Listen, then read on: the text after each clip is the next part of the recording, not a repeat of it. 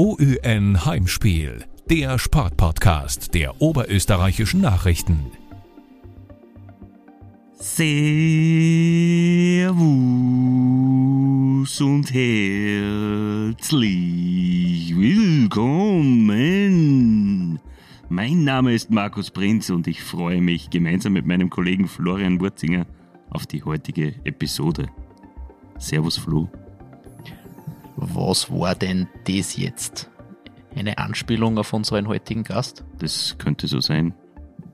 Ich leide neben dem EM-Fieber durchaus an überhöhter Temperatur im Motorsport. Nach unserer Folge in der letzten Woche mit Christian Birkelbauer.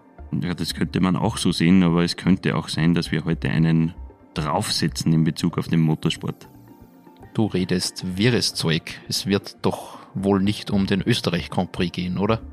So ist es. Niemand geringerer als die oberösterreichische Motorratoren-Legende Ernst Haus Leitner gibt uns heute die Ehre. Der 52-jährige gebürtige Chris Kirchner arbeitet seit 2009 als Hauptkommentator in den Formel 1 Übertragungen des ORF und wirft mit uns einen Blick auf die beiden anstehenden Rennen am Red Bull Ring in der Steiermark. Motorratoren. Respekt, der war nicht schlecht. Und da haben wir ihn schon. Ernst Haus Leitner ist uns via Zoom zugeschaltet und wird uns heute Rede und Antwort stehen. Danke im Voraus schon einmal, Ernst, für deine Zeit. Servus. Wo erreichen wir dich denn gerade? Bist du schon am Weg nach Spielberg?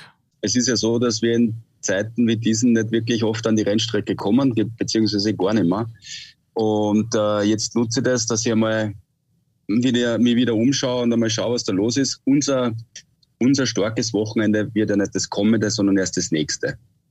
Du sprichst es an, der ORF und Servus TV teilen sich seit heuer erstmals die Rechte an der Formel 1.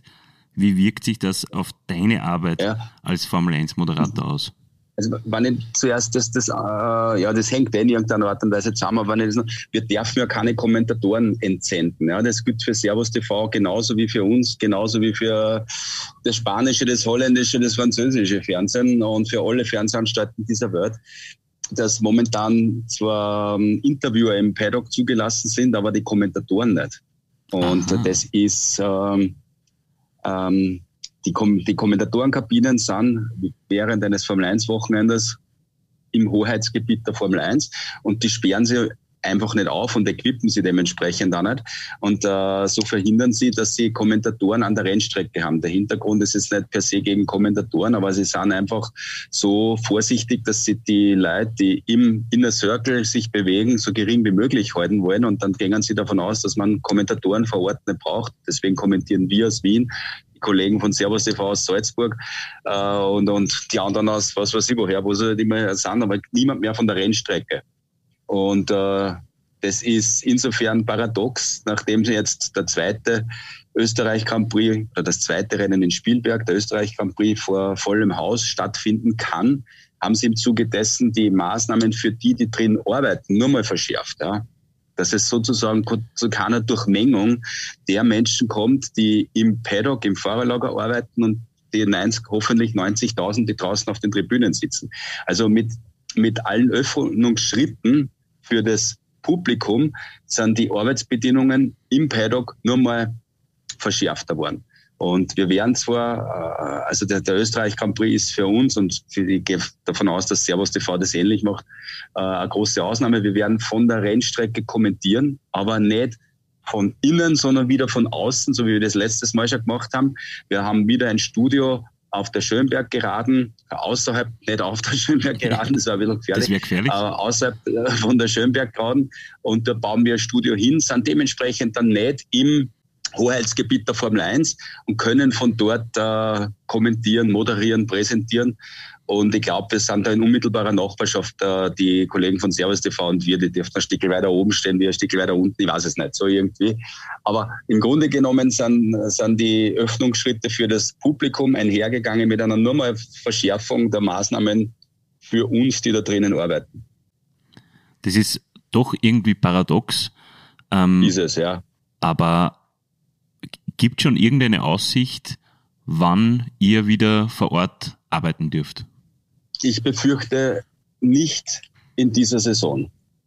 das ist, äh, ich meine, man muss ja noch ein bisschen recht geben, auch, weil die Formel 1 war, wenn wir uns ans letzte Jahr erinnern, ziemlich genau vor einem Jahr, war die Formel 1 ja die erste Sportart, die weltweit wieder stattgefunden hat. Und das Ganze war halt nur möglich, weil es ja mehr oder weniger lückenloses Netz aufgebaut haben, was die Testungen und so weiter anbelangt, weil sie einfach rigoros kontrolliert haben, weil es unmöglich war, da vorzudringen, ohne da nicht äh, in, äh, berechtigt zu sein. Und an dem haben sie jetzt über das ganze Jahr mal festgehalten. Der, ja, der Erfolg gibt einer fast recht, aber mittlerweile, glaube ich, konnte man schon für die Leute, die drinnen arbeiten, äh, die eine oder andere Lockerung wieder machen.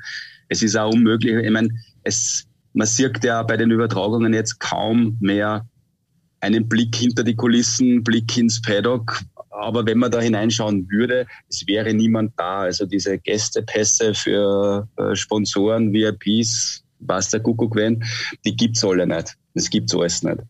Und es ist wirklich nur auf die Leute beschränkt, die da wirklich drinnen sein müssen. Und äh, jetzt ist dieses Wochenende eine ganz große Ausnahme, weil das Rennen eben bei uns zu Hause in Österreich stattfindet. Jetzt darf der ORF für dieses Rennen, für das Steiermark-Rennen, drei Personen hinschicken. So, und einer davon bin halt ich. Wie gesagt, ich fahre nur morgen, vielleicht nur am Freitag hin, dann fahre ich wieder heim, fahre dann am Samstag am Abend nach Wien oder am Sonntag in der Vor und kommentiere halt dann das Rennen aus Wien. Weil wir müssen ja die Rennen auch kommentieren, auch wenn wir sie nicht live haben. Wir kommentieren sie live mit. Und es wird dann irgendwann einmal ausgestreut, Mitternacht oder was wann das dann ist, 0 Uhr, 1 Uhr irgendwann. Also zeitversetzt. Zeitversetzt, genau. Jetzt habe ich da die eine Frage abgewirkt, was sich für mich verändert hat, ist äh, so, ganz ja. einfach das, dass wir, dass wir nur mehr jedes, dass wir nur mehr 50 Prozent der Rennen live haben. Ja, und das ist schon, äh, schon ein Einschnitt. Entscheidend ist, dass für das Publikum übrig bleibt, dass sie alle Rennen im freien Fernsehen sehen, im frei empfangbaren Fernsehen sehen. Und äh, das Formel 1 Publikum in Österreich honoriert das mit unfassbaren Quoten. Ich glaube, äh, die Kollegen in Salzburg jubeln, wir jubeln. Also wir haben wirklich überragende Quoten. Wir haben äh, zuletzt in Baku gehabt 760.000 Zuschauer in der Spitze oder 750, irgend sowas. Ähm, und äh, also alle Rennen in dieser Saison, alle sieben, hüben oder drüben, haben fantastische Zuschauerzahlen gehabt. Mhm. Ähm, das ist einmal das, das Positive, wenn es jetzt bei mir nach dem Arbeitsrhythmus fragst, für mich ist es schon äh, ähm, nicht ganz so erfreulich, sagen wir mal so. Wie wird der erste Grand Prix auf dem Red Bull Ring für dich, wo du dich ganz auf das Zuschauen konzentrieren kannst? Ich, sitze in der Kommentatorenkabine in der sogenannten Off-Tube in Wien. Mhm. Ich bin genau zur, zur Rennzeit, zur Startzeit um 15 Uhr, was halt dann sitze ich da drinnen in der Kabine und kommentiere mit dem Alex am kommenden Sonntag. Sonntag drauf schaut die Welt ganz anders aus. Ja. Was halt wegfällt, ist an einem Nicht-Live-Wochenende, sind die freien Trainings, die Vorberichterstattung und so weiter. Das fällt alles weg. Aber das nackte Rennen, das kommentiere ich genauso mit dem Alex wie, wie eh und je. Wir beginnen dann zu übertragen, allerdings erst fünf Minuten vor Start oder sowas in die Richtung. Dann beginnen wir zu kommentieren und wir kommentieren das live mit. Ähm, wir kommentieren es in voller Länge. Wir bereiten uns genauso darauf vor, wie wenn wir es jetzt live live machen würden, wie wenn es auch live on air gehen würde. Es ist natürlich, ja, ähm, im Hintergrund schon immer der Gedanke, dass es jetzt, wenn du es, wenn du es jetzt kommentierst, dass es jetzt niemand hört da draußen. Aber das ganze Stück wird dann sozusagen getaped und wird dann irgendwann auf Sendung gebracht. Ja, und wird ja dann auch mehrmals wiederholt auf Sport Plus. Äh, und ähm, wenn das Rennen einmal rennt, dann vergisst da das, dass du jetzt nicht live on air bist, weil dann bist du mit dem gleichen Enthusiasmus drin, mit der gleichen Freiheit, aber es, es, es bleibt ein bisschen ein fahler Beigeschmack, muss man ganz ehrlich sagen. Hinter der Übertragung des Rennens steckt für dich als Moderator sehr viel Arbeit, im speziellen Fall der Rennen in der Steiermark. Wann erreicht dich der Grand Prix im Murtal das erste Mal? Ja, schon eigentlich ja, viel länger, als diese Promo jetzt läuft oder bevor die Promo gedreht wurde, weil wir uns schon sehr intensiv mit, mit dem äh, Wochenende auseinandersetzen. Zum einen, weil es das arbeitsintensivste ist. Wir übertragen wirklich mehr oder weniger drei Tage durch. Es hat sich ja heuer schon Gott sei Dank etabliert, dass wir an unseren Live-Wochenenden alle Sessions FP1, FP2, FP3 Qualifying und Rennen live im Fernsehen sagen. Ich betone im Fernsehen, also wir verstecken nichts im Stream. Wir, wir, wir spielen alle Sessions live im Fernsehen. Äh, was dort noch dazu kommt, ist halt, dass wir mehr, mehr oder weniger Freitag, Samstag, Sonntag von früh bis spät durchspielen. Das heißt, wir decken auch die Pausen zwischen den Sessions zu. Wir sagen dort alle Rahmenbewerbsrennen. Das sind drei Formel-3-Rennen, ein Porsche Supercup-Rennen und das Rennen der Frauenserie, das äh, W-Series-Rennen. Wir übertragen alle Rennen live und die Flächen zwischen den einzelnen Sessions, zwischen Formel 3 und Qualifying, zwischen Qualifying und W-Series und, und, und. Wir spielen alles zu. Also wir haben eine Berichterstattung, die so noch nie da gewesen ist, sage ich mal. Und äh, da sind wir natürlich schon seit äh, Wochen, um nicht zu sagen Monaten, am Düfteln, dass wir das nach dem Geschmack des Zuschauers dann auch bestücken, diese Sendeflächen. Und freilich spielt auch der, äh, der heuer neue Umstand eine Rolle, dass wir an diesem Wochenende, und das wird das einzige sein in dieser Saison, direkt mit Servus TV und sind und dass dann der Zuschauer die freie Wahl hat, äh, zu wählen zwischen Servus TV und ORF und dass wir natürlich hoffen, so gut aufgestellt zu sein und äh, unser Programm so gestalten, dass der Zuschauer sich schlussendlich für uns entscheidet. Wann beginnt für dich thematisch die Arbeit oder die Vorbereitung auf ein Grand Prix Wochenende? Immer, also die endet nicht und die beginnt nicht. Also das ist äh, ein äh, 365 Tage im Jahr vorbereiten. Also es gibt wirklich, und das ist jetzt nicht überzogen, äh, keinen Tag, wo ich mich nicht schlau mache, wo ich mich nicht mit dem Thema Formel 1 auseinandersetze. Äh, es gibt dann freilich die, die, die, die, die Tage vor dem Grand Prix werden dann intensiver, aber das ist dann nur mehr der Tupfen am I, wenn du bei dieser so informationsintensiven Materie nicht ständig dabei bist, bist verloren schlicht und ergreifend verloren. Also das ist ein Fulltime-Job und das ist nicht ein Fulltime-Job, das ist ein All-Year-Job in Wahrheit. Also du kannst jetzt nicht aufhören, dich dafür zu interessieren. Das ist jetzt, das fällt mir jetzt auch nicht schwer, weil es mir wirklich interessiert. Äh, jetzt war der Frankreich Grand Prix dann am, am, am am Montag schaust du dann alle möglichen Pressemeldungen an, auch die Meldungen der Teams, auch das, was zum Beispiel Mercedes immer macht, äh, wo sie dann das Video ausschicken, wie sie das Rennen nochmal rekapitulieren und und und. Es, äh, es geht, es, es greift eins ins andere, Rückbe der Rückblick auf das letzte Rennen, die Vorschau auf das nächste Rennen, also es, es hört nie auf. Du bist über die Fahrer sehr gut informiert. Sprichst du mit ihnen vor Ort oder erkundigst du dich vor einem Wochenende schon? Es ist äh, sehr, sehr unterschiedlich. Also je,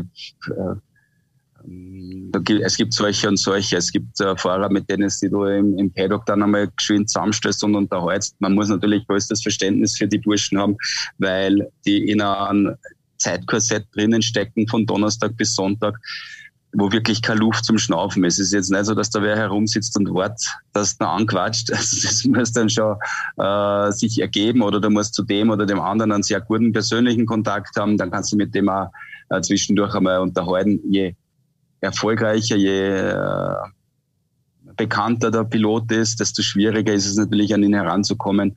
Äh, dann beschränkt sie sich tatsächlich auf die Interview-Sessions, auf die Media-Sessions, wo sie dann dazu stößt und zuhörst. Aber es ist ja nicht nur das Gespräch mit den Piloten, das da extrem äh, fruchtbar ist, sondern du triffst Mechaniker, Ingenieure, Presse, Betreuer, Journalisten anderer Länder und, und, und. Und das ist, was wirklich abgeht in Zeiten mit diesen. Also das war früher schon zur Vor-Corona-Zeit äh, ein wertvolleres und besseres Arbeiten. Mhm. Und jetzt ganz frech gefragt, wie viel Handynummern von aktiven Fahrern sind denn im Handy vom Ernst Hausleitner? Fünf, sechs. Wirklich doch so viel? Sowas, ja. ja. Und die kann man in der Recherche auch anrufen oder, oder vermeidet man das? Selten, sage ich ganz ehrlich. Es gibt einen, mit dem ich öfter mich austausche, eineinhalb, aber sonst, äh, ja, das will man so nicht überstrapazieren. Ich meine, es gibt da durchaus Belangloses. Ich habe kürzlich einmal für Ö3 ein Programm gemacht. Ja. Das, das gibt es diese Ö3-Gästestunde wo du dann zwei Stunden lang am Montag am Abend äh, deine Lieblingsplatten auflegen kannst und dann ist mir wirklich nichts mehr eingefallen. Und dann habe ich zum Beispiel einen von denen angerufen und der hat äh, in der Sekunden hat der abgehoben und gesagt, warum, wieso, was gibt's? Hey, äh, Meister, ich brauche ein Lieblingssong von dir und der hat gesagt, puh, ja, und, und dann, ja, also das gibt schon, ja. Das ist natürlich, da muss man sich die Sendung fast nachhören. Also das war, kann ich in dem Fall auch sagen, das ist der Daniel Ricciardo gewesen, okay. ja, weil das, der, der war dann eh on, on Erde auf Ö3 und ja. äh, das, das ist schon drinnen, dass ich den, ich, es ist jetzt nicht so, dass dann jetzt die intimsten Geheimnisse über irgendwelche Verträge oder äh, sonst irgendwas mit den Leuten besprichst, weil soweit halten sie die natürlich auch bedeckt und das ist dort in der Formel 1 dann schon sehr ähm, reglementiert, dass mhm solche Meldungen dann auch nicht da hinter den Kulissen mit irgendeinem Fahrer besprochen werden. Da ist es gescheiter, man wendet sich an Teamchefs oder Teamverantwortliche. Da ist dann, wenn es wirklich um, um gravierende Sachen geht, bist du besser aufkommen. Die dürfen dann Weil auch die reden. Fahrer natürlich, ja genau, die Fahrer sind schon dahingehend gebrieft, dass sie, dass sie mit dem, was sie auslassen, sehr vorsichtig umgehen.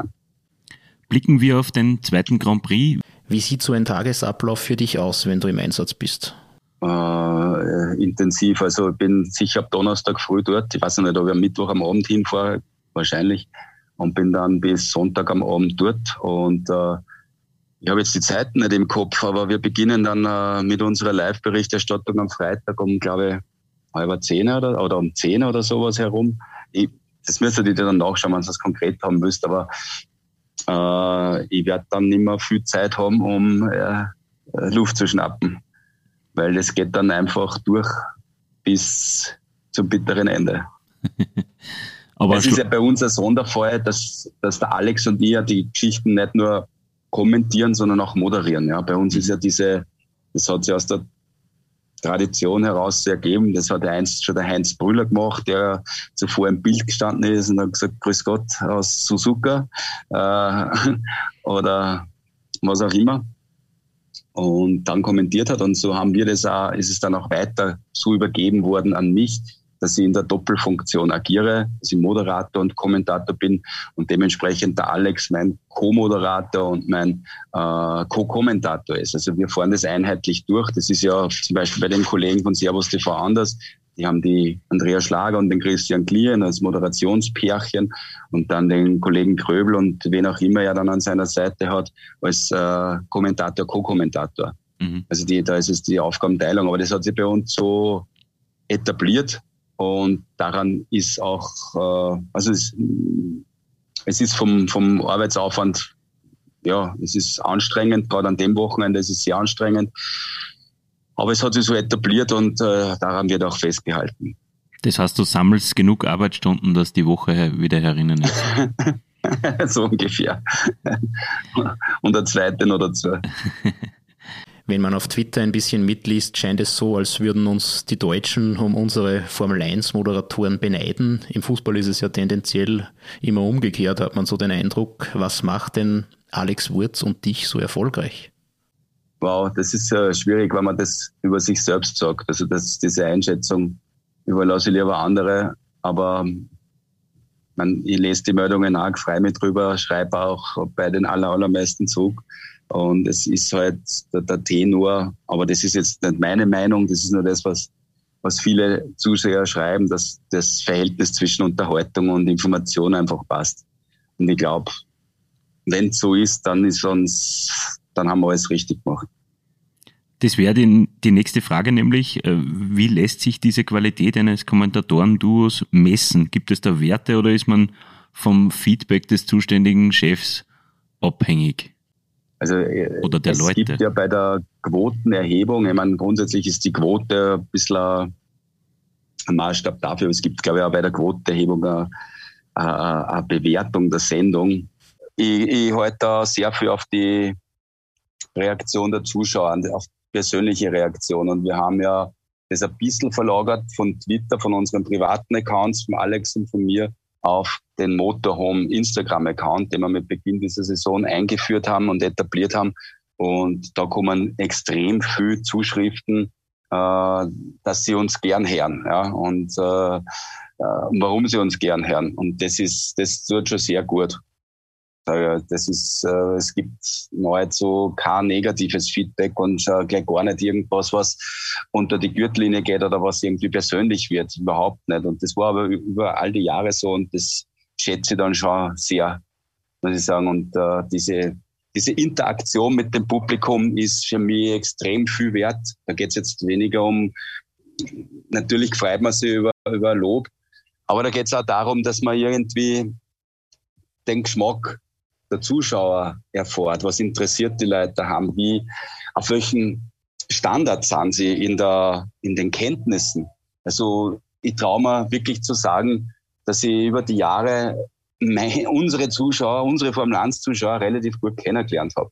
Und äh, dass wir dann auf die Bedürfnisse der Zuschauer dann auch reagieren können. Also wir glaube ich, können sehr gut einschätzen, wie viel technisches Know-how zum Beispiel ist da, wie viel strategisches Know-how ist da, was müssen wir von Null erzählen. Und das ist bei unseren Leuten immer viel. Also das muss jetzt nicht immer äh, von, von, von, von das gleiche ein, einmal eins der Formel 1 erzählen, weil weil unsere Zuschauer einfach über die Jahre so mitgewachsen sind und äh, es gibt da hundertprozentiger Kernklientel. Das siehst du auch an, an, an äh, der Zuschaueranzahl, der Zuschauerzahl bei den, bei den Rennen. Wir haben einfach unseren, unsere Stammklientel und äh, das ist uns hoffentlich jetzt auch nochmal gelungen mit dem Instagram-Auftritt, dass wir die nochmal näher zu uns holen, nochmal mehr ins Boot holen, dass wir jetzt da, äh, wir lassen die Zuschauer dann auch mitentscheiden, was, was gescheit ist, was gut ist, was sie sehen wollen, was nicht. Wir haben zum Beispiel beim Imola Grand Prix während des Rennens nur eine Umfrage gemacht, wer ist schuld an dem Crash, Button, ah, Button, Verzeihung, Bottas oder Russell. Und es haben äh, innerhalb von wenigen Minuten 16.000 Personen angestimmt. Also das ist einfach überwältigend, wie die Interaktion mit den äh, Zuschauern da funktioniert und wie, wie eng sie dran sind, wie intensiv sie das, äh, die Formel 1 verfolgen. Das ist, das kommt nicht von irgendwo. Das ist eine jahrzehntelange, ein jahrzehntelanges Miteinander zwischen dem ORF und den Formel 1 Zuschauern. Und von dem profitiert Servus TV jetzt zu 100 Prozent auch. Wir wollen einen kleinen Themenwechsel machen. Bei der EM ist der ORF zuletzt ein bisschen in die Kritik geraten, weil nach dem Zusammenbruch des denen Christian Eriksen die Kameras eine Viertelstunde lang draufgehalten haben. Warum hat man deiner Meinung nach die Verbindung zum Signal der UEFA nicht irgendwann gekappt und ins Studio geschaltet? Boah, ich habe keine Ahnung. Ich weiß es nicht. Ich meine, du bist ja, du kannst das ja so einfach auch nicht. Du hast eine gewisse Übertragungsverpflichtung und gewisse Verpflichtungen, die du einhalten musst. Aber ich habe den ich habe es äh, ehrlich gesagt das Match nicht einmal gesehen. also deswegen kann ich da nichts dazu sagen.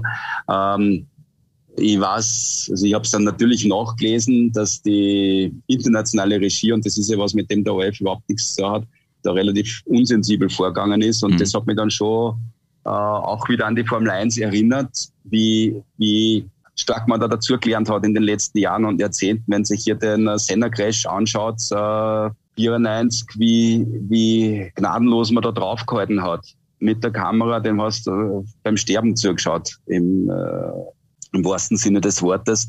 Und wie sensitiv sie da jetzt zum Beispiel bei Grosjean beim Feuerunfall vorgegangen sind. Sie haben die Bilder des brennenden Autos, des in Flammen stehenden Autos und das, wie er dann ausgekrabbelt ist, erst sagt, als der sozusagen wieder mehr oder weniger heil im Paddock angekommen ist.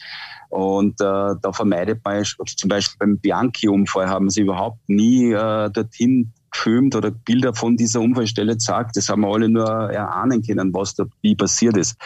Und da glaube ich, dass, dass der Vorteil in der Formel 1 der ist, dass die Berichterstattung standardisiert ist, dass es äh, immer bei jeder, bei jedem Grand Prix in jedem Land die gleiche Crew ist, gleiche Regisseur, die gleichen Bildmeister, die gleichen Kameraleute. Äh, keine Ahnung, wer dort bei dem Dänemark-Spiel die Übertragung gemacht hat. Wer ist da das, das jeweilige Land dafür verantwortlich oder wie? wie ich glaube ja. Wie, wie, wie, ich glaube äh, ja. Und und ich glaube, dass es daran schon einmal ein bisschen krankt, dass, dass diese Übertragung dann einmal so, einmal so ist. Ja. Aber wie das bei uns, ich, ich dazu kann ich nichts sagen, ich weiß es nicht. Mhm.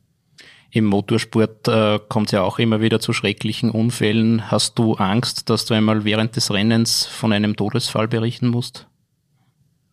Ist mir ja im übertragenen Fall schon passiert bei Jules Bianchi, wo wir ähm, also es gibt äh, drei Schockerlebnisse für mich in einer gesamten Kommentatorenkarriere beim ORF. Das erste war Felipe Massa, Budapest Qualifying 2009, als ihm dieses äh, Aufhängungsteil vom Rubens Barrichello seinem Braun GP auf, die, auf dem Helm fliegt und der dann ja regungslos in äh, Kurven 4 gegen den Reifenstapel fährt.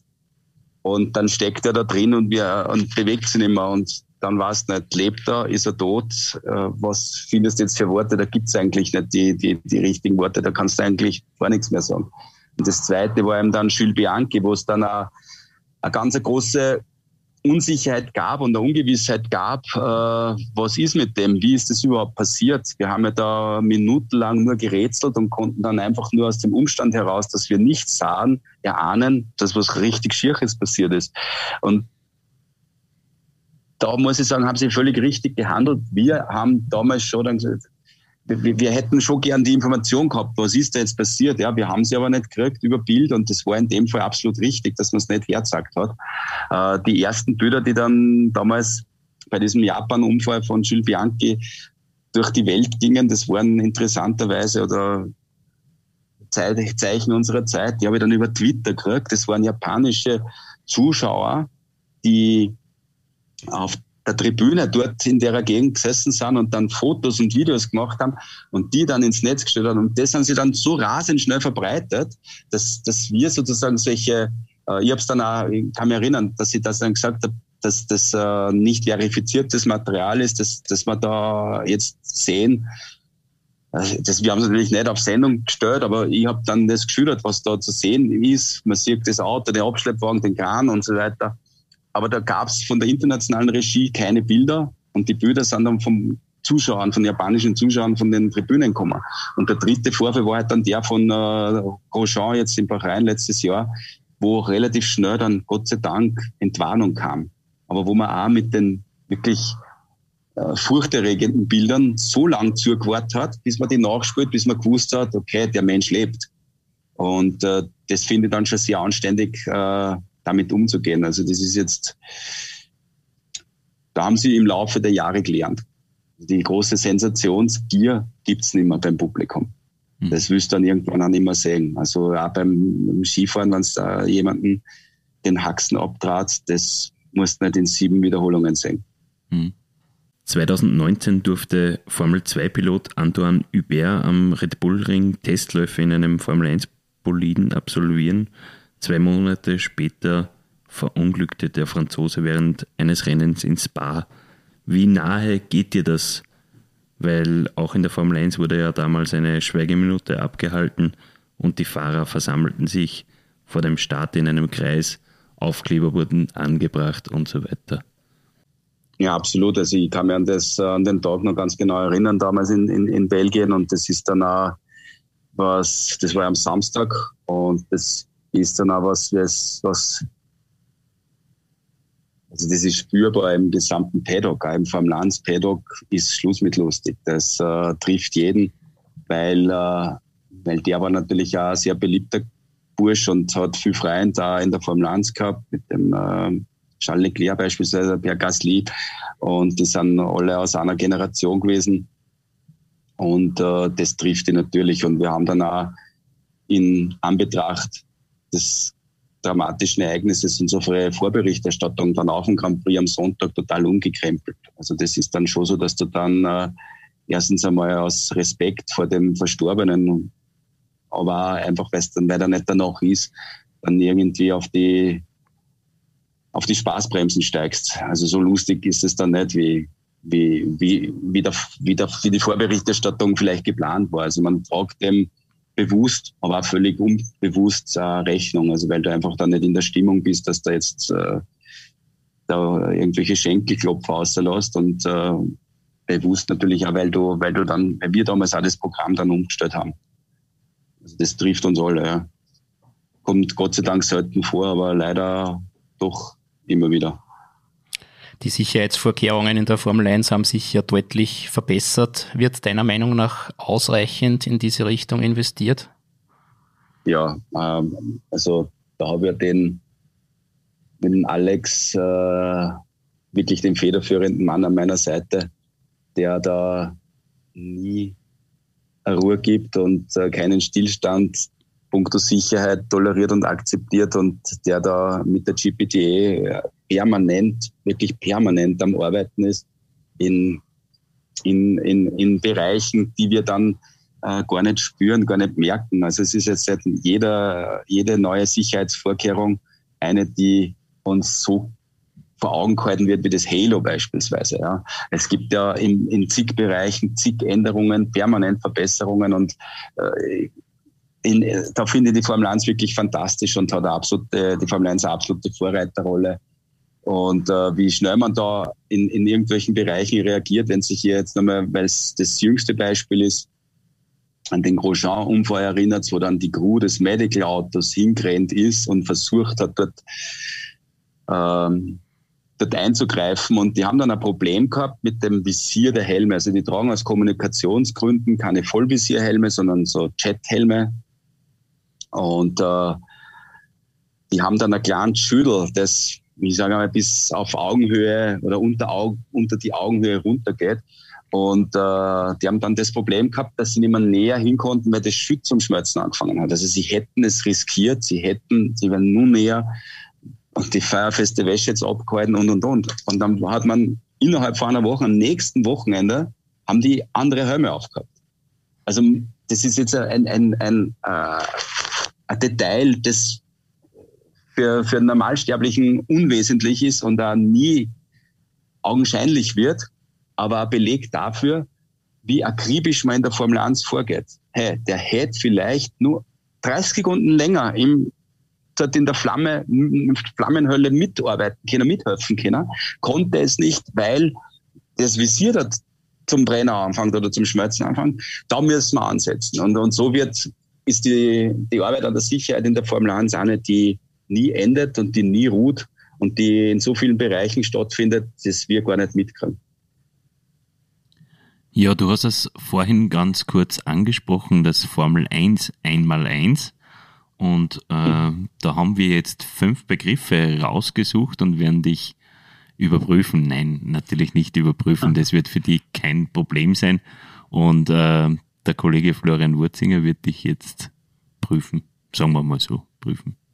Ja, ich bin eh kein strenger Prüfer so schwer ist es nicht. Wir fangen an mit einem ganz einfachen Begriff zum Aufwärmen, DRS.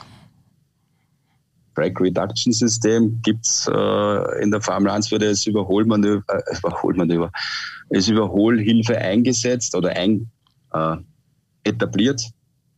Äh, hat sie, äh, sagen, ist deswegen nötig worden, weil die Autos ähm, mit dem aerodynamischen Downforce dermaßen sensibel worden sind, dass das knappe Hinterherfahren und dementsprechend dann der Überholvorgang nahezu unmöglich gemacht worden ist. Und äh, daher wurde DRS eingeführt. Gibt viele Kritiker, die sagen, mit DRS äh, sehen wir zwar viele Überholmanöver, aber leider wenig qualitativ hochwertige Überholmanöver. Ähm, ich kann allen Fans die Hoffnung machen, dass wir uns von DRS vielleicht in der nächsten Generation der Formel 1 ab 2022 wieder verabschieden werden, weil dann die Autos ja mit äh, Ground Effect fahren, also Anpressdruck über den Unterboden erzeugen, nicht über die Flügel. Daher das Thema Dirty Air ans wird, das uns nicht mehr so sehr beschäftigen wird und äh, im Idealfall wird dann DRS wieder wegfallen. Der zweite Begriff ist Blistering. Blistering ist Blasenbildung auf äh, den Reifen. Das untersteht, un, untersteht entsteht äh, durch unterschiedliche Temperatur im Kern des Reifens und an der Oberfläche. Äh, ist, sag jetzt einmal, ein chemischer Prozess, glaube ich einmal. Ähm, es gibt äh, durchaus ein Blistering, das sie dann wieder wegfährt, das sie dann äh, über mehrere Runden erholt. Allerdings gibt es ein Blistering, Blasenbildung, wo du dann den Reifen so zerstörst, dass du nicht mehr weiterfahren kannst, dass du dann an die Box musst. Der dritte Begriff ist Hans. Head and Neck Support. Es ist eine, Konsequenz auf das äh, Imola-Wochenende 94 erfunden worden. Ähm, da war ja vor allem der Unfall von Roland Ratzenberger einer, wo sie am äh, Knack gebrochen hat. Und äh, daraufhin hat man an diesem System begonnen zu arbeiten. Ein Device, das den Helm mit so einer Art Schutz auf den Schultern des Fahrers verbindet und das äh, Nackenverletzungen verhindern soll. Gibt es übrigens nicht nur in der Formel 1, gibt es auch im Turnwagensport und im ja, Rallye-Sport. Ja, das, das gibt's überall. Also das ist dann Gott sei Dank überall eingeführt worden, so wie wir jetzt da zum Beispiel das Halo in allen möglichen, eigentlich in allen äh, Formelklassen der FIA sehen. Also da ist dann die, die Formel 1 Vorreiter und das wird dann überall anders übernommen. Also äh, Hans fahren sie überall. Ich glaube, in jeder Rennsportserie, auch im Kart fahren sie Hans. Ein schon etwas veralterter, aber sehr gern benutzter Begriff ist der Lollipop-Mann. ja, der Lollipop-Mann, das ist das Mandel mit, mit der Tafel, das äh, am Boxenstopp vorne vor dem Auto steht. Der ist nicht obsolet worden, weil sonst gäbe es ihn nicht mehr. Es gibt ihn ja nach wie vor, aber er ist ersetzt, nein, ersetzt worden, wie soll ich jetzt sagen, äh, ja, teilweise ersetzt worden. Es sind nicht alle Teams, die mit Lollipop Man arbeiten, weil ja das Wegfahren vom Boxenstopp mittlerweile per Ampel geregelt wird. Es hat ja der Pilot, wenn er auf seinem Stammplatz steht, vor sich eine Ampel hängen und er fährt erst los, wenn die Ampel auf grün ist. Und es gibt einige Teams, die trotz dieser automatischen Vorkehrung auf einen Lollipop-Mann setzen, weil sie einfach äh, äh, nach dem Prinzip doppelt hält besser einen Lollipop-Mann noch hinstellen. Aber es gibt auch einige, die ohne Lollipop-Mann agieren und im Wesentlichen ist der Fehler oder die Fehlerquelle Human Error auch bei diesem Ampelsystem nicht ausgeschlossen, weil auch die Ampel natürlich vom Menschen per Daumendruck äh, betätigt wird. Der letzte Begriff ist Curse. Kinetic Energy Recovery System. Äh, ja, das ist halt äh, der Teil des, Ener des Energierückgewinnungssystems, äh, der mit kinetischer Energie operiert. Das ist das, äh, äh, das Aufladen erfolgt beim Bremsen und aber nicht nur beim Bremsen. Ja, es ist, es ist ein Teil äh, des Energierückgewinnungssystems in, in einem modernen Formel-1-Motor, sagen wir so. Sehr schön, sehr sattelfest, vor allem bei den Akronymen waren jetzt einige Abkürzungen dabei, aber das war überhaupt kein Problem. Wir kommen gleich zum sportlichen Teil. Ähm, Max Verstappen kommt mit der Gesamtführung in die Steiermark. Er hat hier auch schon einmal gewonnen. Denkst du, dass er die Führung ausbauen kann oder siehst du Lewis Hamilton in der Steiermark im Vorteil? Ist ja äh, jetzt zu dieser Zeit, zu dieser Phase der WM, äh, Red Bull im Vorteil. Ähm, mit dem Max Verstappen, ich hätte zu Saisonbeginn auf einen achten WM-Titel von Lewis Hamilton gesetzt. Ich müsste jetzt nach sieben Rennen, nach einem Drittel in etwa der Saison, meine Meinung revidieren und äh, nach jetzigen Stand der Dinge würde ich jetzt auf Max Verstappen setzen. Äh, allerdings ist Mercedes auch stark genug, um irgendwie sich wieder äh, in Position zu bringen und, und Red Bull wieder zu überflügeln. Jetzt momentan und deswegen ist auch meine Antwort auf die zwei kommenden Wochenenden oder auf das auf die zwei Rennen in Spielberg. Meine Antwort ist der Max Verstappen ist der Favorit dort, weil er äh, gerade mit dem Sieg in Le Castellet hat Red Bull gesagt, dass sie Mercedes auf jeder Art von Strecke überlegen sind, momentan. Das hat jetzt nicht, wie man vor, vor Le Castellet noch gemutmaßt hat, damit zu tun, dass wir da auf zwei Stadtkurse gefahren sind, mit Monaco und Baku, ähm, auf atypischen Rennstrecken, wo es keine schnellen und mittelschnellen Kurven gibt, wo zum Beispiel in Barcelona ja, oder ja, eigentlich auch nicht war, weil da war eigentlich auch schon Red Bull schneller. Also es einfach ausgedrückt, es gibt momentan keine Strecken meines Erachtens, wo Red Bull nicht besser ist als, als Mercedes. Ich traue es Mercedes absolut zu und eigentlich nur Mercedes zu, dass man so einen Rückstand wieder aufholen kann. Allerdings wird es äh, nicht einfach werden, weil sie ja äh, ziemliches Problem haben mit der Reifentemperatur, den, den Reifen ins Betriebsfenster zu kriegen. Das ist, glaube ich, der ganz große äh, Schwachpunkt vom W12, vom momentanen Auto, dass sie da wirkliches Problem haben.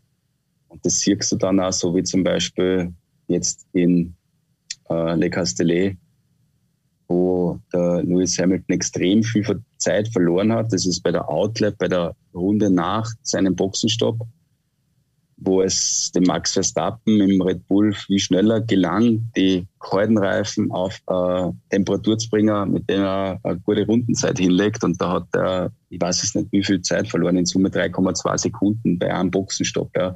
Da war ein bisschen was beim Einfahren, ein bisschen was beim Außerfahren, aber das meiste auf dieser Runde eins nach dem Boxenstopp.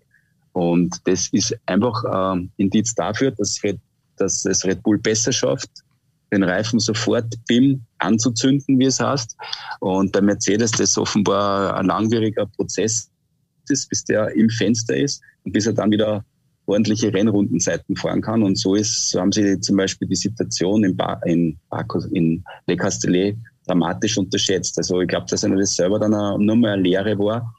Und äh, wie immer sie darauf reagieren, weiß ich nicht. Und äh, was du aus dem freien Trainings heraus siehst, dass es Red Bull jetzt immer schneller gelang, ein Setup zu finden, ein taugliches Setup wie Mercedes. Mercedes hat jetzt die letzten Wochenenden immer herumdoktert und da jetzt in Le Castellet war es so, dass der Hamilton dann gesagt hat, der entscheidende Schritt ist uns erst nach FP3 gelungen, dass wir dann auch nach FP3 erst das Setup gefunden haben, mit dem wir im Qualifying dabei waren, halbwegs dabei waren. Meine, sie haben es dann auch verloren, das Qualifying gegen Verstappen, aber da waren sie auf zweieinhalb Zehntel dran und äh, das ist für mich der Hinweis, dass der Red Bull momentan. Das Auto galt ja in den vergangenen Jahren oft als Diva, aber so, jetzt scheint so, dass der Red Bull ein Auto ist, das, wo das richtige Setup leichter zu finden ist als beim Mercedes. All diese, diese Indizien zusammen bringen mich zu der Meinung, dass äh, der Verstappen jetzt Favorit ist und eigentlich auch auf den WM-Titel Favorit ist. Es ist ja nicht dein erstes Rennen in der Steiermark, das du als Reporter betreust. Ähm, was unterscheidet denn den Red Bull Ring von anderen Strecken? Die Umgebung. Also ganz eindeutig die wunderbare Landschaft. Und das ist einfach das, von dem der Red Bull Ring lebt. Ich würde die Streckenführung, das Layout jetzt nicht zu den besten in der Formel 1 zählen. Das sind natürlich andere Strecken, also für mich die beste Strecke ist Suzuka, mit die beste Strecke ist natürlich Spa. Da kann der Red Bull Ring nicht mit, so ehrlich muss man sein. Dafür brilliert er halt äh, mit anderen Vorzügen und äh, das ist die wunderbare Landschaft. Das ist dieser stadionartige Charakter. Die Fans sägen von einem Fleck irrsinnig viel von der gesamten Rennstrecke. Man hat eine super Einsicht. Das ist eine, das ist eine super Atmosphäre und von dem lebt der, der Red Bull Ring. Wo siehst du denn die größten Stärken und Schwächen des Max Verstappen? Ein bisschen was haben wir ja schon gehört. Wenn er seine Emotionen im Griff hat, dann ist er, ist er sensationell. Also er ist äh, im Regen sensationell, er ist beim Überholen gnadenlos sensationell, er ist auf A-Runden sensationell. Was ihm halt in den letzten Jahren, aber das ist auch seinem jungen Alter geschuldet, dann und wann zum Verhängnis geworden ist, das ist seine, seine Emotion, dass er sich dann, dann und wann nicht im Griff gehabt hat. Aber das hat er jetzt, so wie es scheint. Und äh, man, ist natürlich auch nicht frei vom Fehler. Startphase jetzt in Le Castellet zum Beispiel, jetzt hat gesagt, aber auch Lewis Hamilton ist nicht mehr unantastbar. Das sieht man dann auch, dass er, wenn er richtig Druck hat, dass er dann auch zu Fehlern neigt, wie im Baku zum Beispiel. Aber ich würde sie schon auf Augenhöhe sehen. Hamilton mit mehr Erfahrung, aber das ist ein 13er Unterschied zwischen den zwei Burschen. Äh, von, von, der, von der Pace her ist der Verstappen sicherlich mit dabei mit Hamilton. Lewis Hamilton ist nicht mehr unantastbar, hast du gesagt. Was genau fehlt ihm denn im Vergleich zu den Vorjahren? Äh, ich glaube, dass er sich, ich meine, er sagt zwar immer, dass er, dass er den, dass er es liebt, wenn er mit jemandem sich duellieren kann, dass er die Herausforderung liebt und dass das gut ist. Aber dann, das ist jetzt nicht nur auf den Piloten, sondern aufs gesamte Team bezogen, dann müssen sie sich auch äh, an diese neue Situation erst einmal gewohnen. Sie waren ja doch komfortabel in Front, fuhren weg über die letzten Jahr, seit 2014. Jetzt ist es so, dass sie das nicht mehr sind. Ich meine, es gab kurz einmal Aufflackern von Ferrari, die da über eine Drittelsaison dagegenhalten haben können, aber sonst war es ja meist das Solo für Mercedes.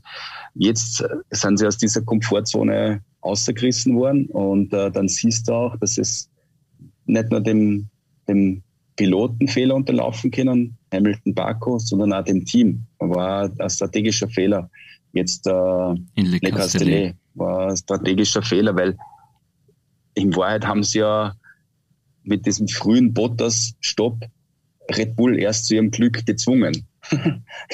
das war ja ein ziemlicher Knierschuss, weil hätten sie den Bottas nicht reingeholt, wäre der Verstappen nicht reinkommen. Der Verstappen hat ja erstinstanzlich nur gegen Bottas abdeckt. Das heißt, er wäre auch durchgefahren mit einer Anstoppstrategie. Also in diese schlussendlich siegbringende Zweistoppstrategie sind sie erst geschickt worden von Mercedes.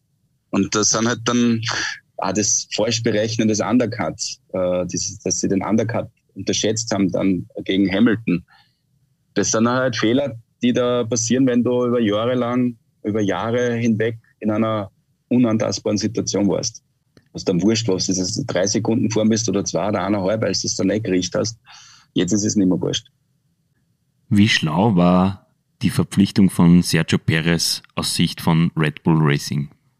Ich finde, dass es eine sehr richtige Entscheidung war, weil er ein extrem solider Pilot ist. Einer, der, ich habe früher immer gesagt, also einst einmal gesagt, das ist der Toni Polster der, der Formel 1, weil immer, wenn es was zum Abstauben gab, war der da der nicht einmal sonst ist der zu so vielen Stockerplätze gekommen. Bei, bei Rennen, der war jahrelang Kollege vom Nico Hülkenberg, der ist nie auf einen Stockerl gefahren und der Perez in der gleichen Zeit, ich weiß es nicht auf wie viel, äh, weil der immer dann da war, wenn es was zum Holen gegeben hat. Ja. Und er ist ein extrem erfahrener Fahrer, extrem äh, schlauer Fahrer, einer, der extrem gut mit den Reifen umgehen kann und einer, der ihnen dann auch die nötigen Punkte bringen kann in der Konstrukteurs-WM. Also der, der Move, ihn zu holen, war 100% richtig. Ich gehe davon aus, dass na eher früher als später dann die Option fürs zweite Jahr ziehen werden. Das andere wird für mich, wäre für mich unschlüssig.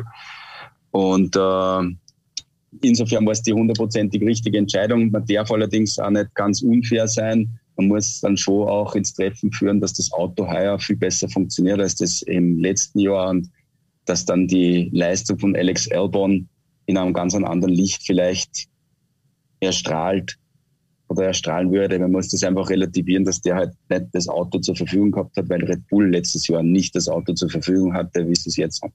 Mhm. Wohl eher nichts mit der Gesamtwertung zu tun haben wird, einmal mehr Ferrari, auch wenn die Bilanz nicht mehr ganz so katastrophal aussieht wie im Vorjahr. Charles Leclerc ist mit 52 Punkten immerhin Sechster, Carlos Sainz mit 42 Punkten Siebenter. Was ist für Ferrari heuer noch drin? Ich glaube, also da geht es ausschließlich um Konstrukteurs-WM Rang 3. Das finde ich eigentlich ein super cooles Duell der Traditionsrennstelle McLaren gegen äh, Ferrari. Momentan McLaren wieder vorn. Das wäre natürlich prestigeträchtig und da ja, vom, vom, vom, Geld her finanziell nicht uninteressant, dass du Dritter wirst statt Vierter der anderen Seite musst du halt dann die Frage stellen, also Weltmeister werden sie nicht, das ist amtlich, äh, wann konzentrierst du zu 100 Prozent auf 2022? Und da kennen die zwei Rennställe, das sind die nächstgrößeren, die zwei Rennställe, die auch noch von den technischen Ressourcen und der Umständen mithalten könnten mit äh, Mercedes und mit Red Bull, da konnten die zwei richtig profitieren. Wenn dieser Fight Red Bull, Mercedes, Verstappen, Hamilton bis zu, nach Abu Dhabi geht und die wirklich ihre Kräfte bündeln müssen, um den Titel zu holen, können sie die zwar irgendwann einmal Richtung 2022 verabschieden. Also hinter denen kommt dann nicht mehr viel nach. Platz drei, vier wird ja kaum zum Nehmen sein. Weil wir über McLaren gesprochen haben, Lando Norris ist aktuell als Vierter the best of the rest, wie man so schön sagt also nicht aus dem Rennstall Mercedes oder Red Bull. Was traust du ihm noch zu? Also ich glaube nicht, dass er den, ich glaube schon, dass, dass er dann den vierten irgendwann einmal abgeben wird müssen an den Walter Bottas. Aber das ist natürlich eine super Leistung, die der liefert. Also der ist, äh, der hat sich richtig, richtig etabliert, ist ein richtig schneller Mann. Siehst du, wie sehr äh, Daniel Ricciardo da zu kämpfen hat dass er da mit dem Schritt halt, der ist äh, richtig stark. Ja. Und ein Wort zu den übrigen Piloten. Wen sollte man denn in Spielberg auf dem Zettel haben?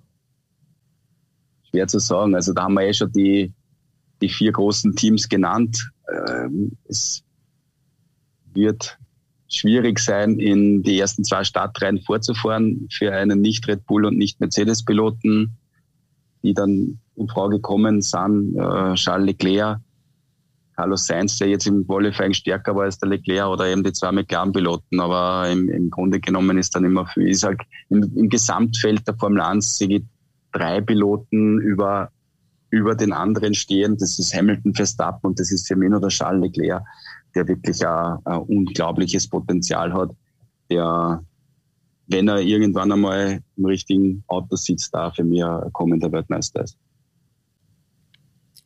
Wie schlägt Gasly sich? ist für mich irrsinnig stark. Also, den darf man nicht vergessen. Pierre Gasly vor der Supersaison. Richtig, richtig sensationell. Mhm. Wie schlägt sich deiner Meinung nach Mick Schumacher in seiner Premierensaison? Ja, er tut das, was er machen kann. Er ist schneller als der Teamkollege, er ist zuverlässiger als der Teamkollege. Mehr ist nicht drinnen. Er hat jetzt, jetzt einmal sich für Q2 qualifiziert, macht halt dann auch noch seine Fehler. Das Auto ist aber wirklich dramatisch schwierig zum Fahren. Das ist eine richtige Kraxen. Und daran wird sich ja nichts ändern. Weil die haben die Saison 2021 von Start weg als Zwischensaison deklariert. Die wissen, da müssen sie jetzt irgendwie durchtauchen, um dann 2022 wieder besser dazustehen. Konzentrieren sie jetzt schon vor auf 2022. Es wird über die Saison keine technischen Veränderungen geben, keine groben technischen Veränderungen. Das heißt, er muss mit, äh, mit dem Auto, das, ähm, das er zur Verfügung hat, sie über, das, über die weitere Saison durchgefretten das macht er eigentlich recht ordentlich. Wie lange wird es denn dauern, bis wir wieder einen Österreicher in der Formel 1 sehen werden? Drängt sich da irgendjemand auf? Meine, meine ganz ernsthafte oder ernst gemeinte Meinung ist, dass der nächste, den wir sehen könnten, der Sohn, der mittlere Sohn vom Alex ist. Ähm, das ist der Charlie, der ist jetzt 15. Der tut jetzt schon äh, ja, regelmäßig Formel 4 testen. Der war im Kart sehr schnell. Jetzt haben wir in der Saison, wo er einige Formel 4 Tests fährt. Der wird heuer noch einige Einsätze fahren in der italienischen Formel 4 Meisterschaft. Der war ganz knapp dran, dass er in das Ferrari Nachwuchsprogramm aufgenommen worden wäre, ist er dann leider nicht. Äh, fährt aber jetzt die paar Rennen in der italienischen Formel 4 Meisterschaft für Bremer, also für eine, mehr als etablierten Rennsteuer in Junior-Kategorien. Und ob er schafft oder nicht, das will ich jetzt nicht beurteilen. Ja. Ob er es jemals in die Formel 1 schafft, Fakt ist, dass zwischen Charlie und der Formel 1 momentan kein anderer Österreicher drinnen ist. Also wir werden uns einmal auf den konzentrieren müssen und dann schauen, ob der den mega schweren Schritt schafft in die Formel 3, in die Formel 2, in die Formel 1. Also das ist, das ist ein extrem harter Weg und ich will jetzt nicht sagen, dass jetzt die nächste österreichische Formel 1 Hoffnung definitiv ist. Aber wenn du jemanden siehst, wenn du jetzt nach unten schaust in die Kategorien und da was das Alter anbelangt, dann ist er der Nächste. 2018 offenbar, naja, sagen wir mal, knapp dran war DTM-Pilot Lukas Auer. Ähm, er hat den Sprung in die Königsklasse versucht, aber nicht geschafft. Wird er irgendwann einmal noch einmal eine Chance in einem Cockpit bekommen oder eher nicht? Nein. Warum? Also, der Luke ist ein super Bursch. Ich glaube nicht, dass er, dass er nur das, die Ambitionen hat. Er hat ja den, die Rückkehr in den Formelsport probiert mit Red Bull Unterstützung in der Superformula in, in Japan. Unterm Strich äh, zu wenig und das war dann die Geschichte Formelsport in Wahrheit erledigt. Und äh, er, er hat sich in der DTM super etabliert, ist er jetzt wieder super in der DTM gestartet. Äh, großartiger Kerl, lustiger Bursch, super Rennfahrer. Aber ich, ich glaube, der weiß schon, dass er im Turnwagensport oder im Sportwagensport, dass er dort seine Zukunft hat, sagen wir so.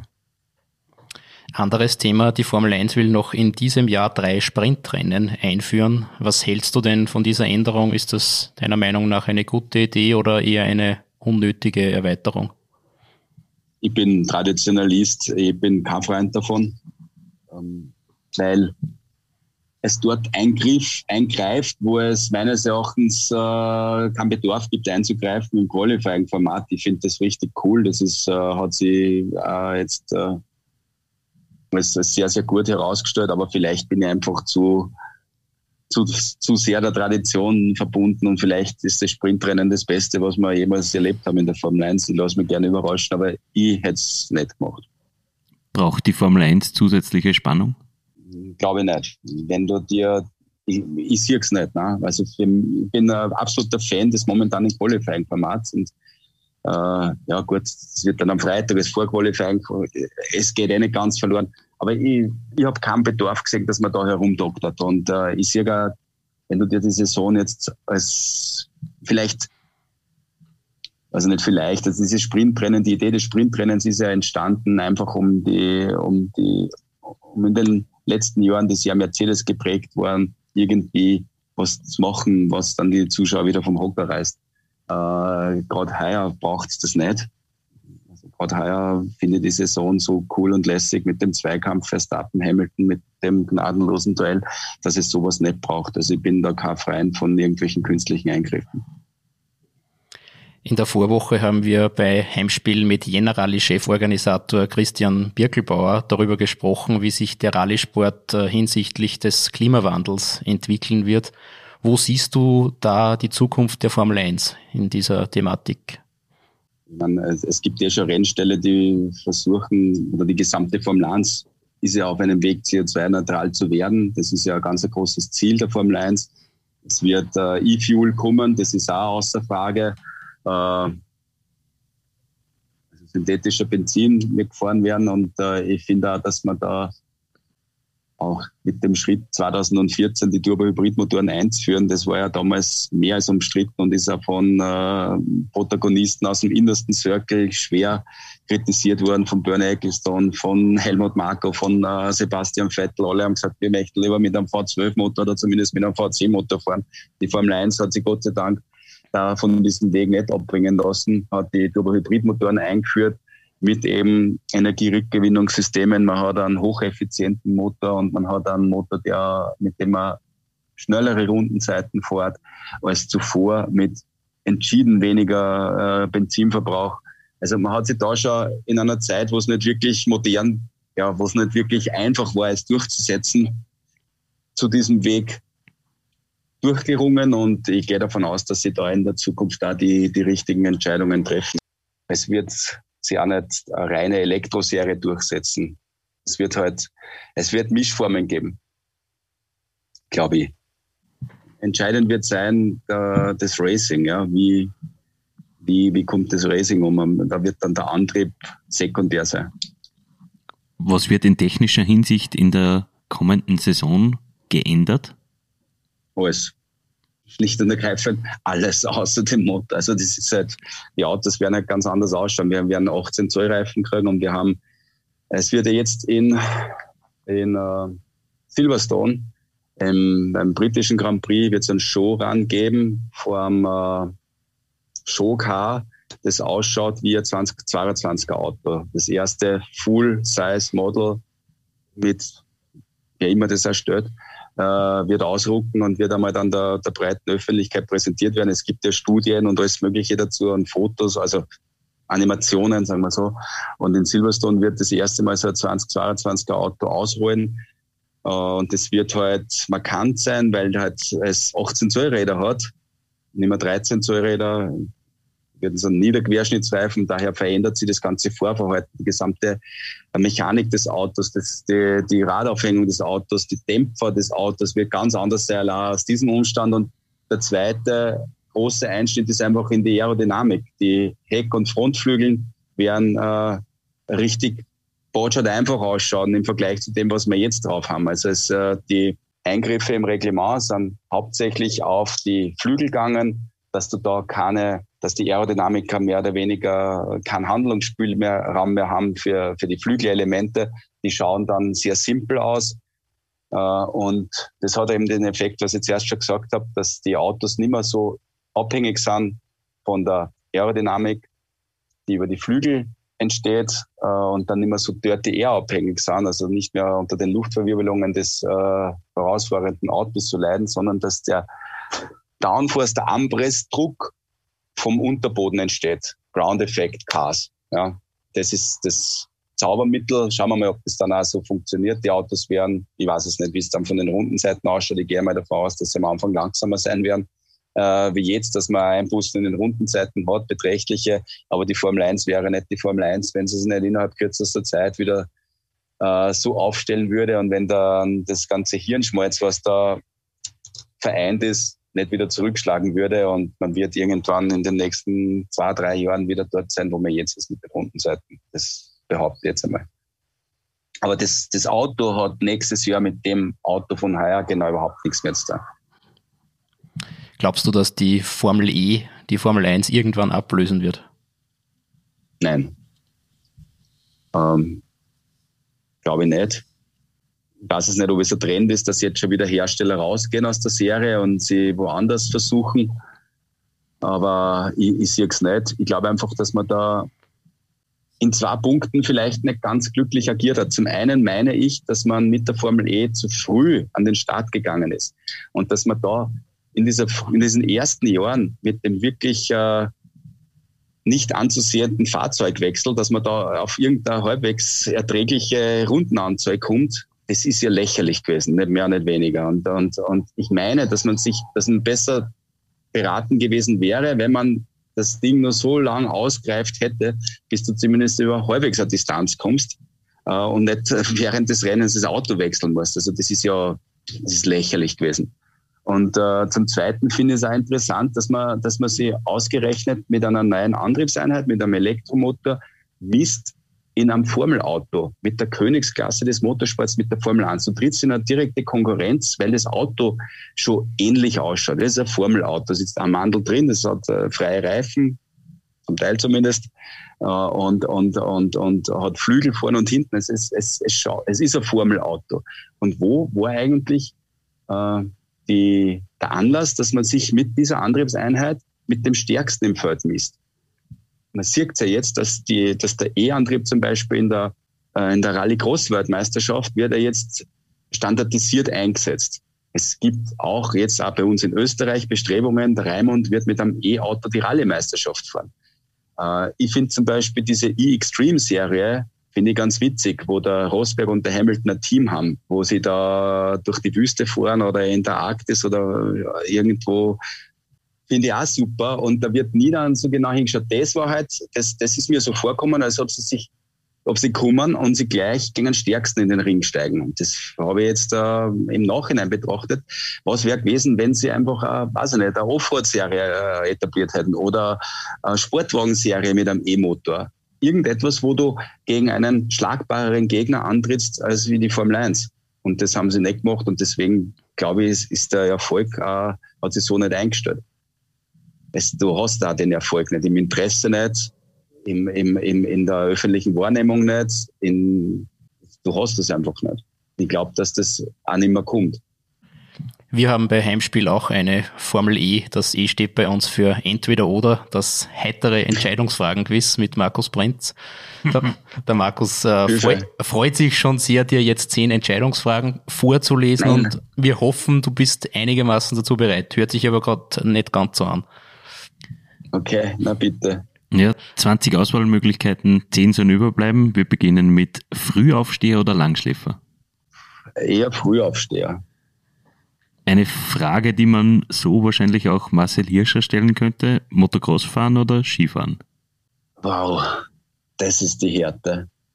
Also, das ist, das ist die Härte. Brauchst du einen Joker?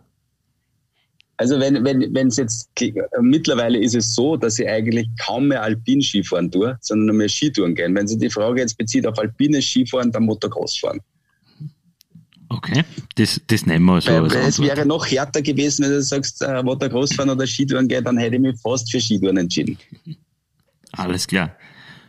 Bier oder Wein? Bier. Das war einfach. Übersteuern oder untersteuern? Natürlich übersteuern.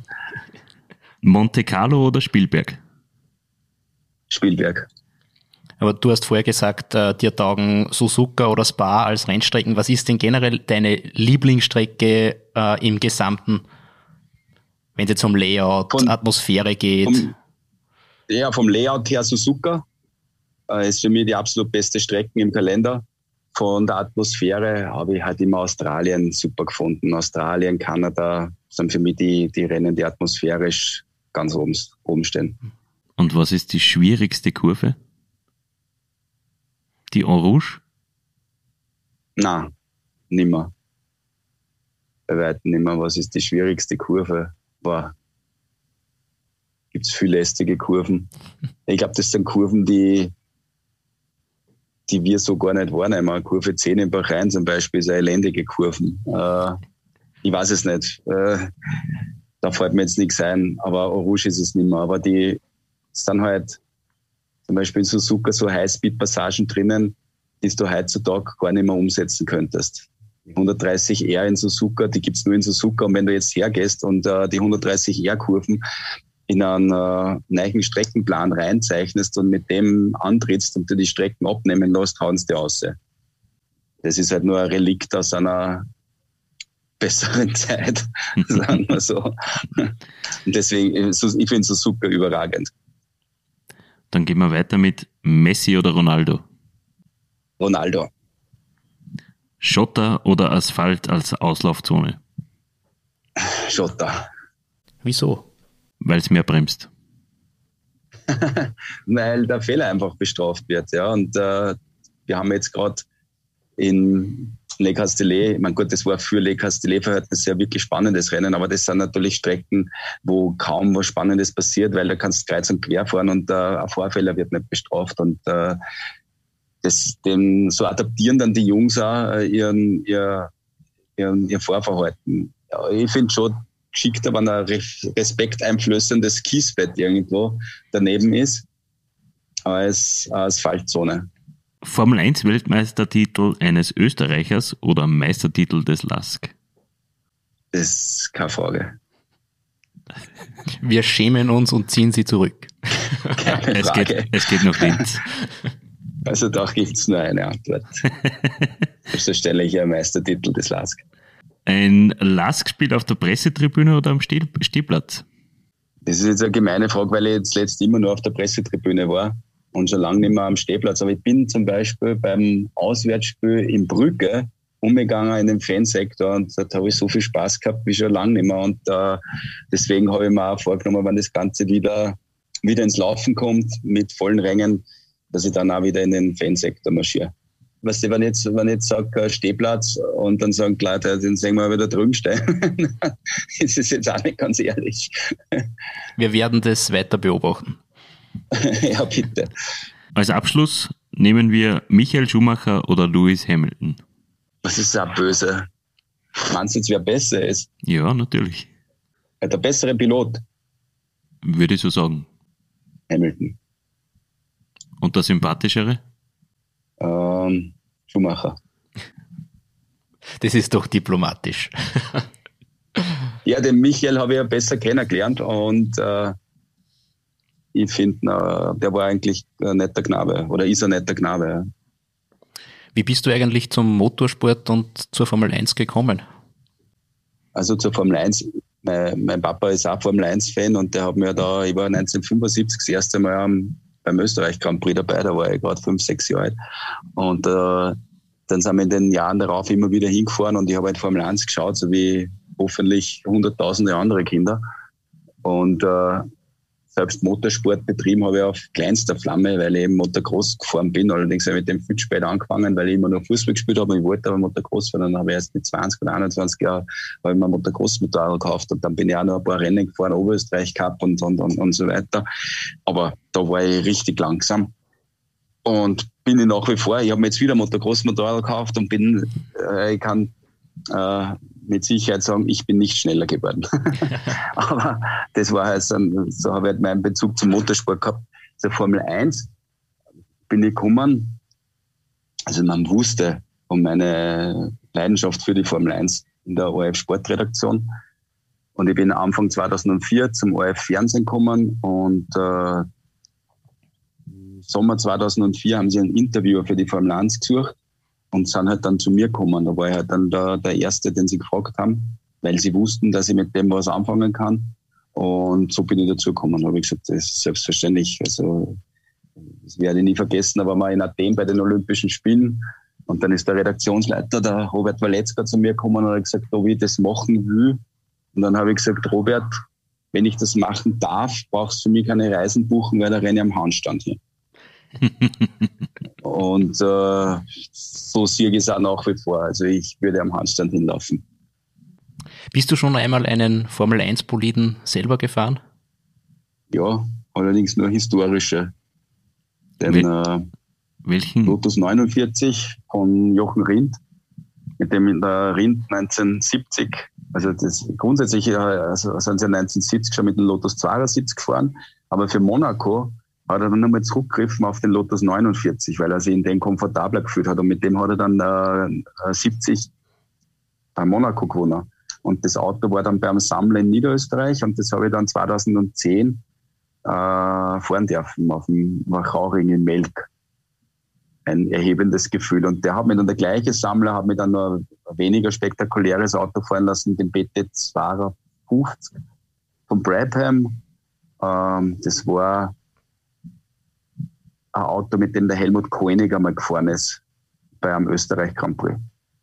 Das Auto von Jochen Rindt war wahrscheinlich das wertvollste Auto, das du jemals gefahren bist davon ist auszugehen. Also, äh, weil ich mich natürlich vorher erkundigt habe, was, was ich da hinmache, falls ich was hinmache, dann hat er gesagt, ja, ein Wert hat es momentan von 1,4 Millionen. Und dann habe ich gesagt, dann mache ich besser nichts hin. Verständlich. Leider ist, ja, aber ich habe, leider ist der Sammler, der Joe Willenbart war das, ein Niederösterreicher, der ist mittlerweile leider verstorben. Ähm, und der hat eine unfassbare Sammlung. Das Auto hat dann seine Witte mittlerweile nach England, glaube ich, verkauft. Und der ist auch dann gefahren, der Wagen, aber nicht mit mir am Steuer, ein Jahr später zur Eröffnung des Red Bull Rings, 2011. Und da hat sich ja irrsinnig gewaschelt, wenn sich erinnert. Und da ist einer gefahren, der war früher, ich glaube, Huber hat der Kasten, der war früher, also ein öderer Herr und der ist früher auch Formel 3 oder irgend sowas gefahren, oder? Formel V, in irgendeiner Formelkategorie. Und äh, der hat dann bei Stadt Zü Aquaplaning gekriegt und hat sie voll eingeiselt und hat das Auto an alle vier Ecken hingemacht. Es waren alle vier Radaufhängungen hin. Und das zu reparieren ist ja nicht so, dass du jetzt sagst, jetzt nimm irgendwas daher. Du musst jeden, jedes Drum, jede, jede, jede Welle, jedes alles einzeln anfertigen lassen. Und sie haben dann das Auto wieder mit an allen vier Ecken äh, wieder, wieder hergestellt. Er hat die Konstruktionspläne natürlich dazu gehabt, der, der, Sammler damals. Und nach diesen Konstruktionsplänen kannst du dann irgendwo hingehen, dann kannst du dann jedes Drum wieder einzeln anfertigen lassen. Hast du einen Rennsimulator daheim im Wohnzimmer stehen? Nein. Und von sowas bin ich ja überhaupt kein Freund. Also ich bin kein Gamer und kein Simfahrer und sowas, kein E-Sportler.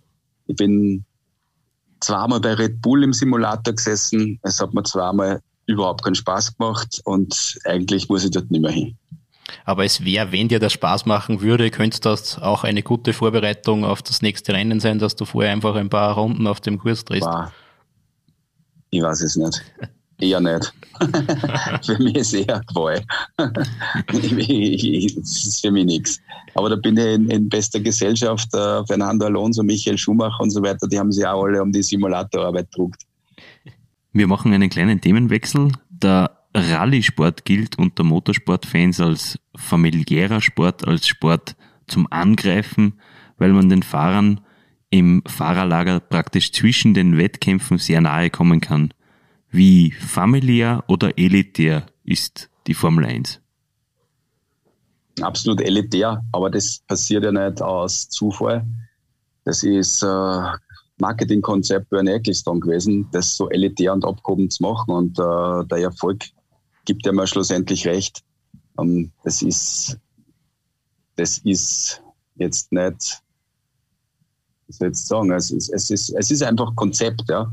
Äh, und das hat sich einfach mit Ecclestone, als der dann in die 80er Jahre den ganzen Zirkus übernommen hat, so, so etabliert. Ich, ja, ich war, wie gesagt, ich war bis die Mitte der 70er Jahre immer beim Österreich Grand Prix und äh, ich habe kürzlich erzählt, ich war dann 84 war ich noch einmal dort mit dem Papa und äh, wir sind halt früher, weil wir es so gewohnt waren, überall hingegangen, in jede Garage, zu jedem Auto, zu jedem Fahrer. Wir haben äh, wir haben ins Auto reingeschaut und äh, es gibt Videos von mir, wie ich so ein kleiner Stopsel bin, wo ich von Garage zu Garage rennen und mit so einem kleinen Hefter Autogramme sammelt. Das habe ich noch, ein Autogramm von James Hunt im Übrigen drinnen.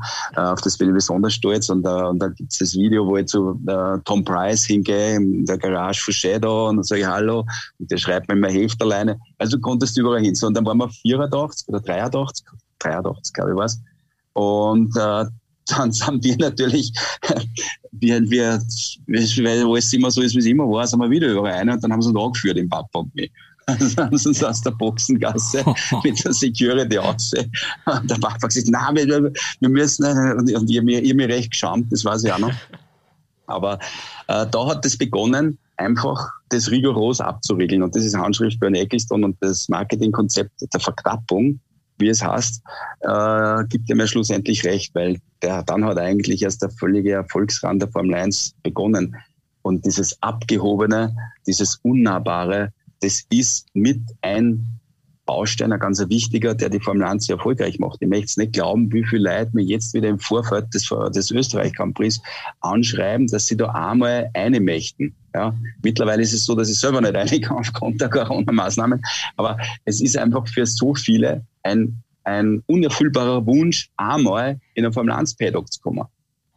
Ist es dieses Unnahbare der Formel 1, was Fahrer wie Lewis Hamilton zu Superstars, zu absoluten Superstars werden lässt? Ja, durchaus. Hundertprozentig. Und das kehrt so. Das ist so. Und das wird immer so sein. Das muss so sein. Und wenn es dann nicht mehr so ist, wenn es ist wie in der DTM, was natürlich auch was für sich hat, was ein ganz anderer Zugang ist, wo du dorthin gehst und die Fahrer beim Einsteigen zuschaust und jedes Auto angreifen kannst, dann ist es nicht mehr Formel 1. Das muss so sein und muss so bleiben. Und äh, weil auch äh, es, ich, ich verwehre mich da immer gegen eine technische Simplifizierung. Es muss auch technisch so komplex sein und strategisch so komplex sein, dass die Leute dann fragen, boah, das gibt's ja nicht. Und es darf nichts Schlimmes passieren, wenn ein Frontflügel abbricht und wir sagen, der Frontflügel jetzt abbrochen ist, der hat nur 1000 Euro gekostet. Der muss mindestens 30.000, 50.000 Euro kosten, dass es was hermacht. Ja. Und das ist, das ist Formel 1. Dass es wirklich die Motorsport-Königsklasse ist quasi. Genau. Und das, deswegen kann es nicht so sein und ich hoffe, dass es auch nicht so wird, dass es dann äh, volksneu ist, weil dann stichst du eigentlich ein ganz großes Asset selber ab. Du kommentierst seit 2009 für den ORF die Formel 1. Wie hat sich das Arbeiten seit dieser Zeit als Reporter verändert? Nicht dramatisch eigentlich. Also ich lasse jetzt immer die letzten zwei Jahre oder eineinhalb Jahre außen vor mit dem ganzen Corona-Schmoren. Aber im, im, im Grunde genommen nicht, nicht dramatisch. Ich sehe da keine, keine ganz großen Änderungen. Mhm.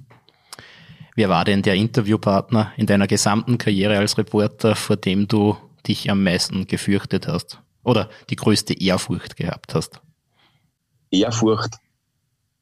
Oder oder Angst, dass du eine blöde Meldung kriegst. Das war immer beim Montoya. Der war mir nie sonderlich sympathisch und der hat äh, der war nicht verlegen, dass er da irgendeine depperte Meldung umreibt. Juan Pablo Montoya, der Kolumbianer. Ja, genau. Genau. Der war, der war für mich nicht richtig angenehm zu interviewen. Äh, sonst, was ich richtig charmant gefunden habe, ich habe äh, bei der Ski-WM in Ore das schwedische Königspaar interviewt und die, die, war, die waren sehr nett. Also vor allem sie war also wirklich großartig. Also nichts mit nächste deppere Frage und so in dieser Kategorie. Nein, die waren super nett. Ja, Karl Gustav, aber vor allem sie, Königin, erwärmen hätte mir dann mehr für die Töchter können, aber Aber so weit kam es nicht. das war wichtiger noch so. aber die waren, die, die, war, äh, die, waren, die, waren, die waren sehr nett. In einer Karriere läuft es natürlich nicht immer rund. Was war dein peinlichster Fehler vor laufender Kamera? Sagt's mir ihr. Was waren? Es existieren nicht. leider keine Videos oder so gut wie keine Videos, dass, dass, dass, dass du irgendwann einmal ein Blödsinn geredet hättest. So einen richtigen. Danke, das ehrt mich, aber ich, ich wusste jetzt auch nicht viel. Ich, ich kann mich einmal an ein Interview erinnern mit Toni Polster, als der noch gespielt hat. Äh, da war ich bei Sky, Premiere eigentlich, hieß es damals noch. Und ich war viel Reporter bei Premiere und der hat ja, hat der nicht, der hat ja in Salzburg noch gespielt, oder nicht? Zu Ende seiner Karriere. Ja, das ist gut möglich, ja. Und es war, glaube ich, Salzburg Rapid. Da war, ich, da war ein umstrittener, was war es, ein umstrittenes Tor. Und äh, ich bin aufs Spielfeld und habe das Pausen Flash-Interview mit Toni Polster gemacht und äh, habe gesagt, äh, Toni Polster, wie haben Sie die Szene gesehen? Und der sagt zu mir, wie haben Sie gesehen? Und ich habe gesagt, nein, das interessiert jetzt keinen. Wie haben Sie die Szene gesehen? Nein, wie Sie gesehen haben, wie haben Sie gesehen, die Szene? Und ich habe gesagt, äh, meine Meinung interessiert da keinen. Die Zuschauer wollen Ihre Meinung hören. Nein, ich will wissen, wie Sie es gesehen haben. Und ich sage, ah ja, Polster, das ist Und das ist hin und her gegangen. Dabei hat es er nicht gesehen und wollte nur wissen, wie es war. also er hat das überhaupt nicht gesehen. Nur ein dramatisches Missverständnis. Und das, nachdem das dann hin und her und, die, und dann hat äh, dann ist er Hass gewesen und ich. Und dann haben wir uns fast befetzt und hat der Regisseur gesagt, abgeben, wieder abgeben, gib wieder ab. Und die Frage wurde nie beantwortet, wie es er gesehen hat, weil er es gar nicht gesehen hat und ich es nicht verstanden habe, dass ich am Sagen hätte sollen, wie es war. Aber sonst fällt mir jetzt eigentlich nicht ein wenn Toni Polster irgendwann einmal bei uns zu Gast ist, werden wir ihn fragen, wie er die Szene damals gesehen hat. Das hat er sicher ver vergessen. Aber sonst, sonst weiß ich nichts, ja. Sonst fällt mir echt nicht viel.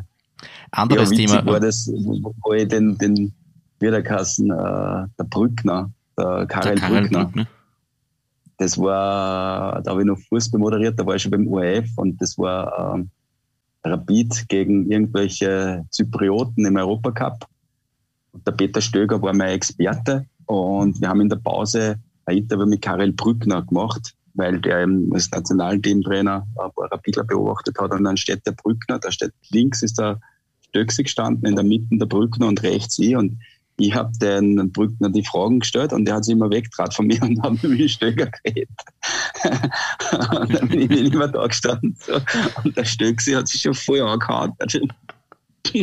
das ist schon so verkniffen. Und die nächste Frage, und äh, der Brückner schaut mich so an und gibt die Antwort wieder, also wie er mir den ernst nehmen würde. Ja, aber sonst weiß ich nicht viel dazu. Den, den Ernst nicht ernst genommen. Ja, genau. genau. Ähm, Dein ORF-Kollege Rainer Bariersek hat jüngst einmal gesagt, dass man äh, in der Position eines Moderators etwas eitel sein muss. Wie eitel ist Ernst Haus-Leitner? Habe ich mir ziemlich abgewohnt, äh, nachdem, nachdem mir in der Frühphase meiner Tätigkeit in der Formel 1 der liebe Niki Lauda den Titel Schönleitner verpasst hat und ich den bis jetzt trage, äh, weil der Helmut Marko dann natürlich auf den Zug aufgesprungen ist und der Helmut Marko sagt immer nur Schönleitner und er hat mir die Weihnachtskarten geschrieben, lieber Schönleitner. Ähm, das Ganze hat sich nämlich wie folgt äh, zugetragen, dass ich bei einem der ersten, das, da war ich relativ frisch in der Formel 1 und habe ein Interview mit dem Niki Lauda gemacht. Und bevor das Interview losging, habe ich mir in der, im, ähm, wie sagt man, im Objektiv der Kamera, in der Spiegelung mir die Haare gerichtet, so. Und er hat gesagt, was tust du denn da jetzt? Ich riech von die Haare. Schau her mal, da muss man es richten. Er sagt, wenn du das jetzt noch einmal riechst, dann sage ich im Interview zu dir, Herr Schönleitner. Und dann habe ich fatalerweise noch einmal so eingegriffen und ich beginne das Interview. Bei mir ist Niki Lauda und am Frage X und er sagt, ja, Herr Schönleitner, das war folgendermaßen. und seitdem hat mich der nur Schönleitner genannt und nachdem der Niki und der Marco immer zusammengehängt sind, äh, hat sich das halt dann auf den Marco übertragen und seitdem nennt mir der Marco Schönleitner und deswegen richte ich mir nicht mehr die Haare vor dem Interview.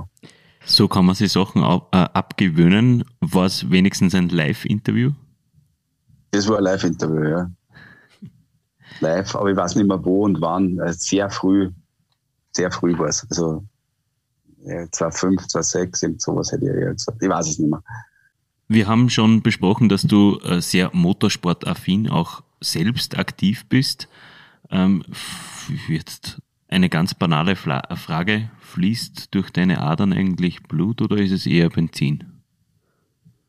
Ich glaube, es ist eine Mischung zwischen schwarz-weißem Blut und Benzin. Ah, du nimmst uns die nächste Frage vorweg. War aufgelegt irgendwie, ja.